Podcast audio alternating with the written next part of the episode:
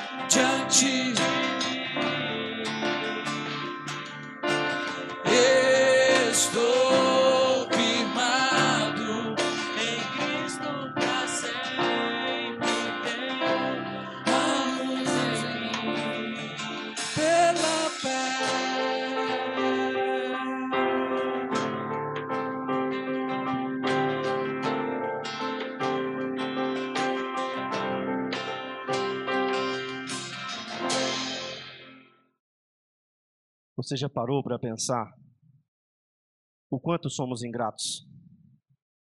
Já refletiu sobre isso neste ano? Geralmente, em quase todas as igrejas, aos finais de ano, fazendo uns cultos mais para pedir para o ano que vem do que para agradecer pelo ano que passou. Você já parou para pensar que até nas coisas simples nós somos ingratos? Ouça bem, olha para mim. Quem já foi para um passeio ou para a igreja e chegou em casa e a casa estava toda arrombada? Tinha levado tudo. Quem já passou por essa sensação? É péssimo, não é? Chegar em casa não ter televisão, não ter máquina de lavar, não ter nada, levaram tudo, quebraram tudo, fuçaram nas suas coisas. E quem de nós que ao retornar da igreja no domingo, na quinta, em qualquer dia, abre a porta da casa e fala: Deus, obrigado, foi o Senhor que cuidou. Quem faz isso? Simples coisas. Quem que ao comer um prato de comida, talvez frio, talvez requentado, talvez um ovo com arroz, fala: Jesus, obrigado por o Senhor estar me dando essa alimentação. Obrigado por poder- poder estar comendo. Quantas pessoas estão no hospital do câncer, hora dessa, que não tem mais a boca, não tem a língua, não tem o esôfago, não tem a garganta? Quem já foi no hospital do câncer já viu pessoas que não têm a boca mais e estão lá adorando, estão agradecendo. O meu tio com câncer antes de morrer, para beber água, a gente pegava um algodão e colocava na boca dele, porque ele não tinha mais estômago, não podia beber água, mas dava sede. Quem é o simples fato de ir ao banheiro fazer as suas necessidades, agradece a Deus, Deus, obrigado. Quantas pessoas estão no hospital do câncer, estão no, no hospital agora que tem uma bolsa, não pode ir no banheiro, não pode fazer um simples xixi, e a gente não agradece todos os momentos por isso. Eu assisti hoje uma reportagem na hora do almoço, um salão de beleza em Goiânia pegou algumas pessoas de rua, cortou o cabelo, fez barba, embelezou e passou isso na televisão. E uma irmã reconheceu o irmão que há 20 anos não o via. Há 20 anos ela não viu o irmão e ela viu na televisão. E foi até na TV Anguera e conseguiu uma ajuda e encontrou o irmão. O irmão é mendigo, tem 20 anos está na rua. Um senhor até bom de aparência. E você falar, deve ter sido um encontro maravilhoso, ele deve ter vindo pulando, abraçou ela, falou: Nossa, que, que bom que você me encontrou, minha irmã. Eu vou agora para uma casa, vou ter um lar, vou poder congregar numa igreja. Não, ele deu a mínima para ela, virou as costas e foi embora, porque é um mendigo, porque não tem a sabedoria, porque não tem o conhecimento, porque não tem o privilégio que você tem de estar numa igreja como está hoje. Mas viemos somente para pedir. Pedir, pedir e pedir. Eu queria que você colocasse essa mão no seu coração e fizesse a oração de um minuto. Mas não peça exatamente nada neste momento. Somente agradeça por este ano, um ano pandêmico, um ano de crise, um ano de um monte de tragédia, e nós continuamos aqui pela misericórdia de Jesus vivos, alegres, alimentados, bem vestidos, de boa aparência, de boa saúde, com a retaguarda de um pastor, de uma pastora, com uma igreja, com um templo limpinho, com ventilador, com som, com tudo que podemos para adorar ao nome de Jesus. Então, Senhor Jesus, nós estamos aqui nesta noite para te agradecer, Deus, agradecer pelas pernas, pelos braços, pelos ouvidos, pelos olhos, pelo cabelo, Senhor, agradecer agradecer pela nossa aparência, agradecer porque temos uma casa para voltar, agradecer porque temos a oportunidade de ser chamados de filhos na casa do Senhor, agradecer porque temos saúde, porque temos filhos, porque temos esposas, porque temos maridos, Pai, agradecer porque temos um trabalho, Pai, agradecer porque temos sabedoria, porque temos conhecimento e podemos entender hoje quais são os caminhos errados e quais são os caminhos certos para a nossa vida. Então precisamos agradecer que nós temos sim a oportunidade de poder buscar a nossa salvação nesta noite. Então, obrigado, Jesus, pelo excelente ano de 2020 em minha vida. Obrigado, Jesus. Amém, amém e amém. Quem aqui se considera crente? Tem algum crente aí? Levante a mão. Estão me ouvindo, irmãos? Tem algum crente aí? Levante a mão, por favor. Todo mundo aqui é crente? Todo mundo crê em Jesus? Vou mudar a pergunta. Todo mundo aqui crê em Jesus? Amém. Quem já participou de algum clube? Alguma coisa que você conhecia as regras? Quando a gente participa de um clube igual o Jockey Club, Líderes do Campo, quando a gente era mais novo, quando a gente faz até um plano funerário ou faz um seguro do carro, a gente passa a saber como aquilo funciona. Quando a senhora compra uma TV nova para a casa da senhora, a senhora pega o manual e tenta entender como aquilo funciona, não é verdade? Não é verdade? Quem aqui acredita que pertence ao reino de Deus? Levante a mão. Quem acredita que pertence ao reino de Deus? Amém. Não se constreja, não, não se constranja com a pergunta que eu vou lhe fazer. Não se constranja. Pelo amor de Deus. Não se constranja. Quem aqui sabe o que é o reino de Deus? Não se constranja, como eu disse antes. 99% das pessoas que estão na igreja não sabem o que é o reino de Deus. E muitas das vezes estão navegando em um mar aonde acham que estão adorando, acham que estão fazendo as coisas certas, mas por falta de conhecimento estão perecendo no mar da vida. Amém? O reino de Deus está em Romanos 14, versículo 17, e eu ainda não entrei na palavra. Porque o reino de Deus não é comida nem bebida, mas justiça e paz e alegria no Espírito Santo do Senhor.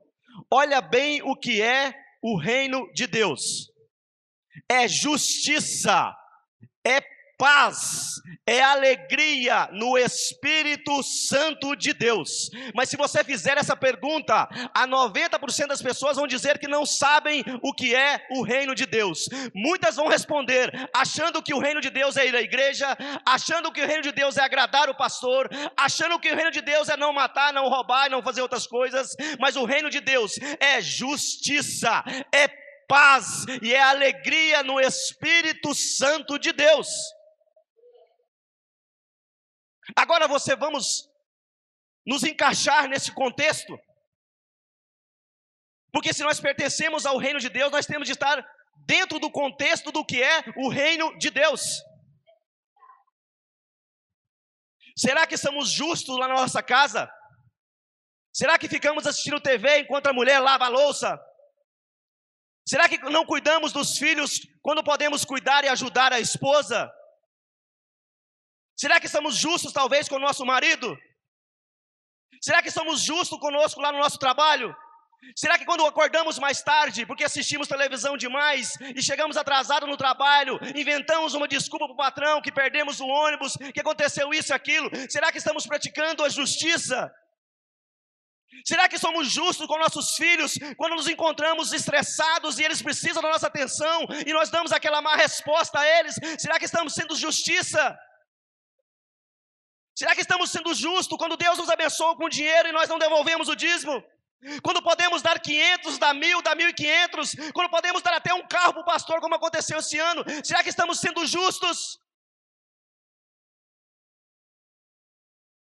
Será que quando vimos a igreja, somente preocupado com roupa, preocupado com a vida do irmão, com a vida do pastor, com a vida da pastora, estamos sendo justos? E paz. O que é paz? Será que quando fazemos a ligação do gato para pagar menos energia e ter um ar condicionado em casa, nós colocamos a cabeça no travesseiro e dizemos eu tenho paz? Será que quando enganamos o irmão, nós podemos colocar a cabeça no travesseiro e dizer eu tenho paz?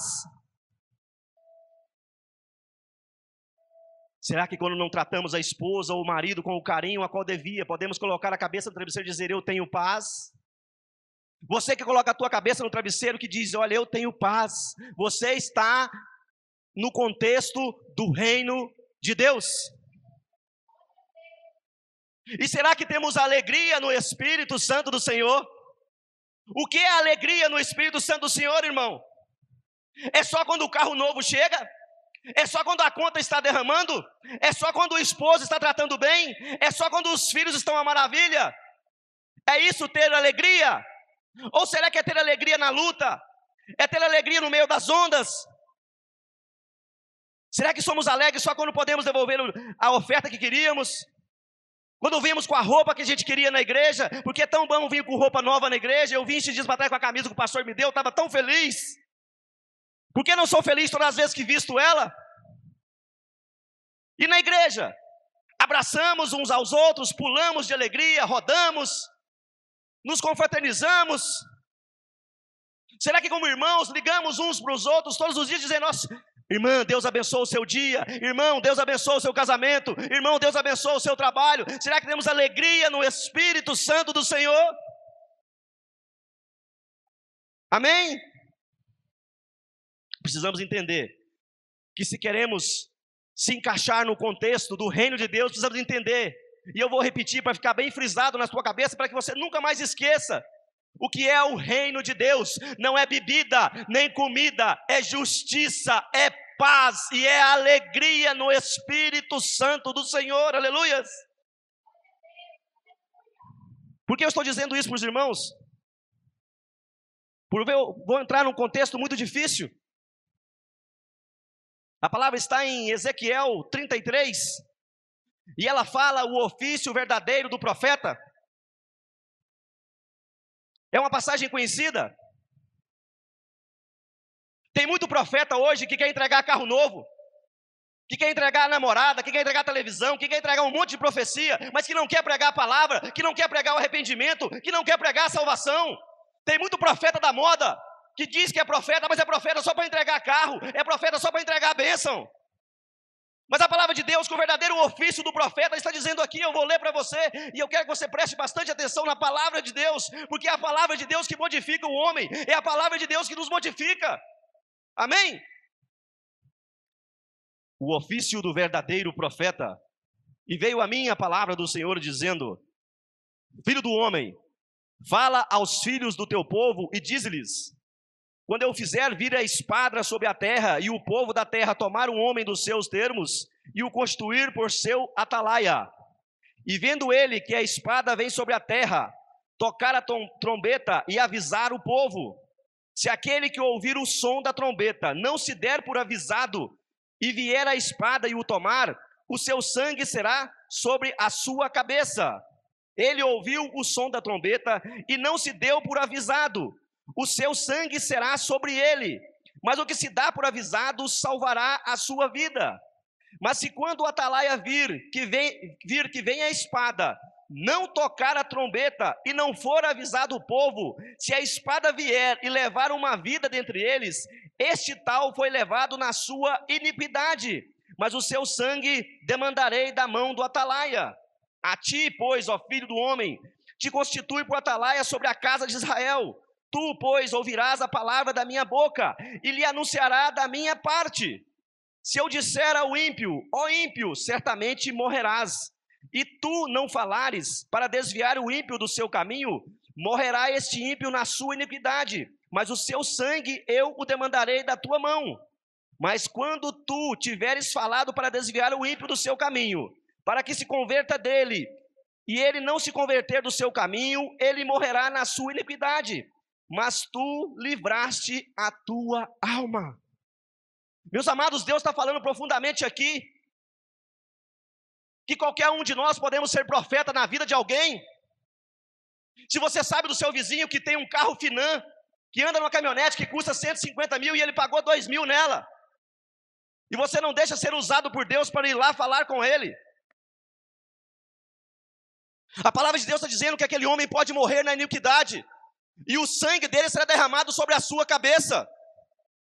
Se você sabe de um irmão que tem um caso fora do casamento aqui na igreja e você não fala com ele sobre a palavra de Deus, e se esse homem morrer no pecado, o sangue dele pode ser derramado sobre a nossa cabeça.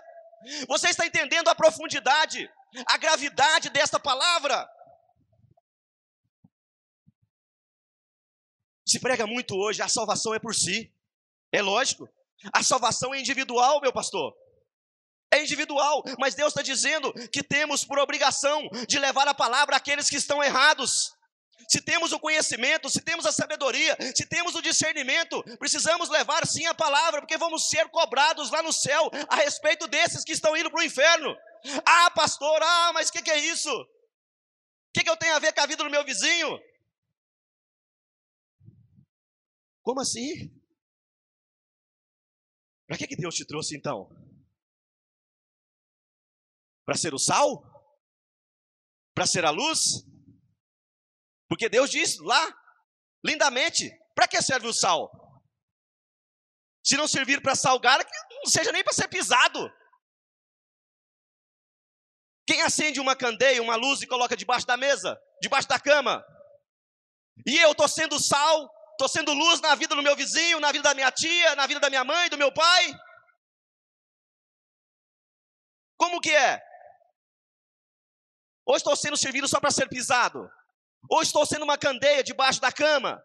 Aleluias, acabou, glória a Deus. Acabou, aleluias. Porque é para isso que Deus diz o verdadeiro ofício do profeta.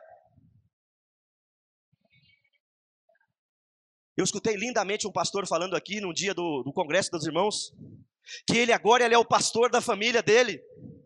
E será que nós somos o crente da nossa família? Será que nós somos o crente da nossa tia? Será que nós somos o crente do nosso irmão? Será que nós somos o crente do nosso sobrinho? Ou nós estamos escondidos? Nós estamos com a candeia debaixo da cama? Ou nós estamos com sal que só serve para ser pisado? Eu falei um dia domingo pregando em Nerópolis. Uma vez, o irmão veio me perguntar. Eu tenho uns parentes que bebem. Geralmente, final de ano, eles vão lá para casa. Tem algum problema eles levar uma cervejinha? Eu não bebo. Mas quando eles vão para minha casa, eles levam uma cerveja. Tem algum problema? Eu falei, não. Problema nenhum. Pode deixar eles encher a tua, a tua geladeira de cerveja, não tem problema. Mas desde uma condição. Quando eles vão na tua casa, eles levam cerveja. Mas quando você vai na casa deles, na festa na casa deles, quando você, como crente, pisa lá, eles falam: opa, para aí, desliga o funk. Guarda a cerveja, joga a cerveja fora, porque agora chegou aqui o nosso amigo que é crente, e em respeito a ele, ninguém bebe nessa festa. Se for assim, você pode deixar. Mas se eles não respeitam você quando você está na casa deles, por que, que você vai respeitar eles quando eles estão na sua casa? E tem muito crente que está assim.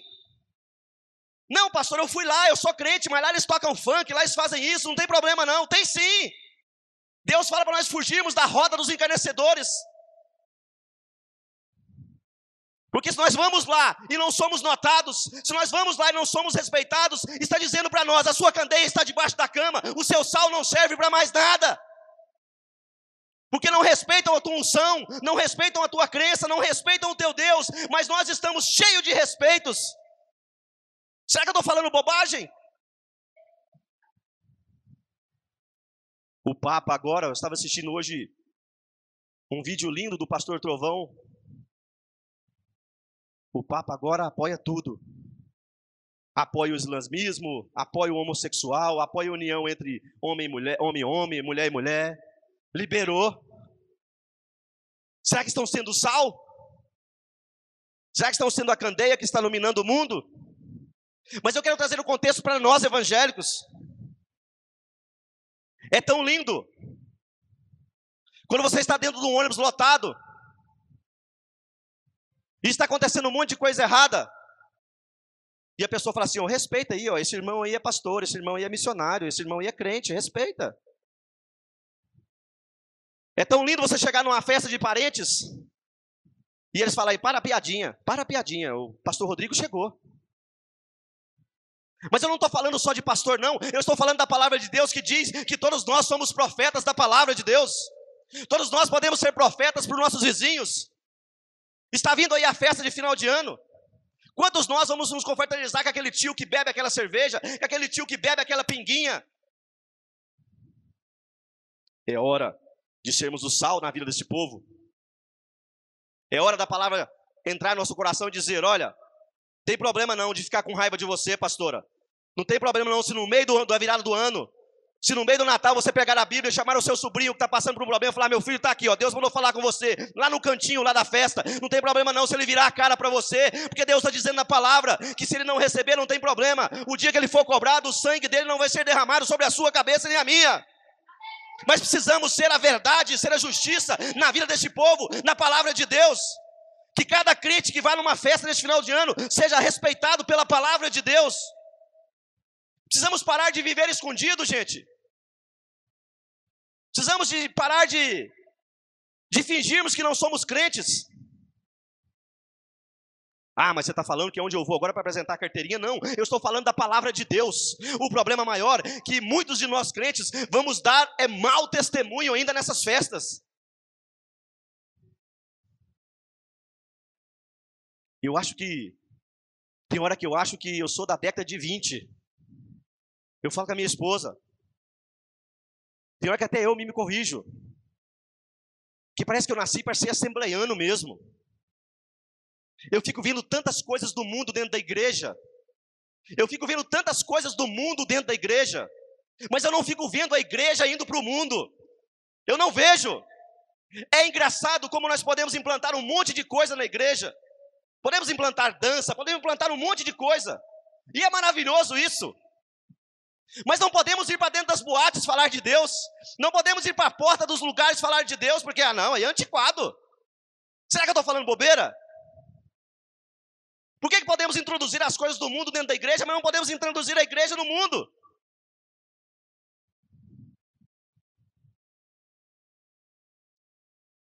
Estamos nos fim dos tempos. Eu vindo para cá e ouvindo no rádio que me parece que a, a vacina vai ser obrigatória. Quem não tomar a vacina não vai poder entrar em aeroporto, em hospital, em, em cartório, em um monte de coisa. Você imagina? Ah, mas não está falando bobeira. Você quer ver bobeira? Me fala uma coisa aqui que você não parou para pensar. Para você ver que nós estamos no fim dos tempos, que precisamos estar de joelhos, que precisamos estar buscando a Deus 24 horas. Como que vai fazer para identificar alguém que tomou ou não tomou a vacina? Um cartão de vacina não vale nada. A irmã lá é da saúde. Uma marca. Vão marcar o povo.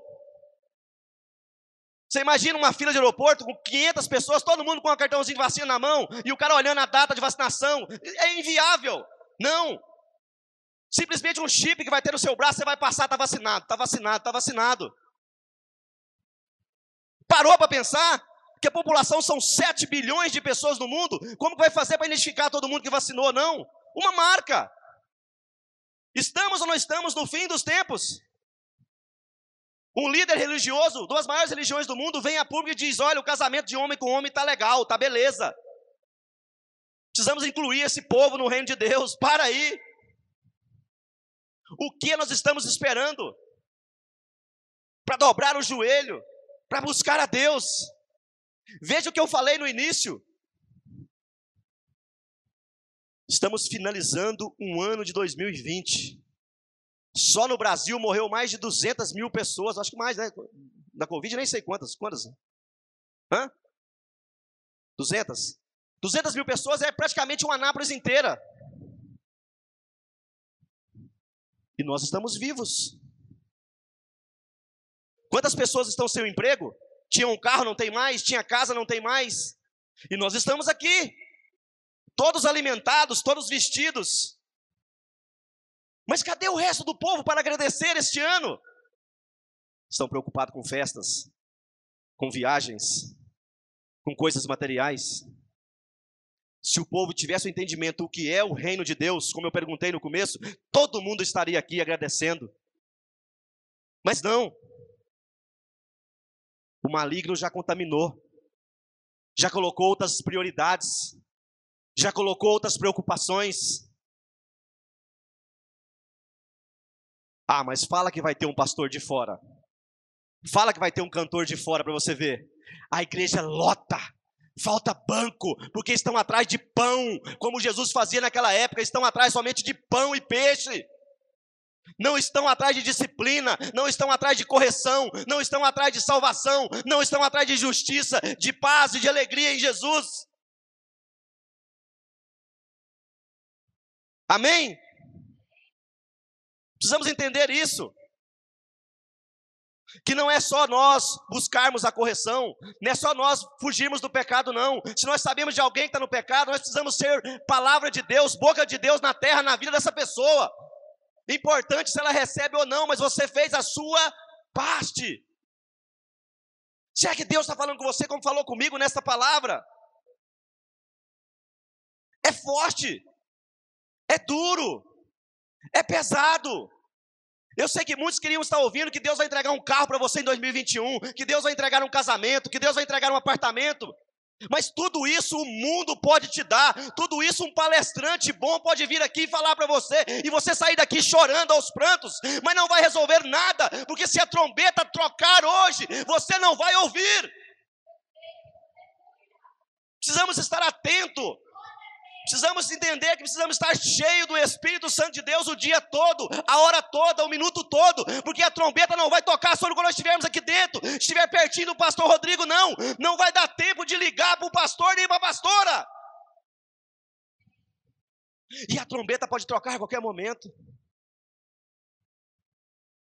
Mas se estiver tão ligado no mundo, como vamos ouvir? Como podemos dizer, e eu vou entregar. que estamos no contexto do reino de Deus. Se passamos mais tempo na rede social do que na Bíblia. Aleluias. Como podemos dizer que temos justiça no reino de Deus se passamos mais tempo no, na porcaria do celular do que na Bíblia? Como podemos dizer que temos paz se vamos dormir e olhamos o celular e o celular acusa que ficamos 5, 6, 7, 8 horas no Instagram, mas não passamos 10 minutos na Bíblia? Como? Meus amados, está começando o ano 2021. As igrejas que mais cresceram no mundo as igrejas que Deus mais se manifestou no mundo são as igrejas que estão em oração, são as igrejas que têm campanha de leitura da Bíblia. Como podemos dizer que temos justiça no reino de Deus, se não sabemos nem quantos livros tem na Bíblia?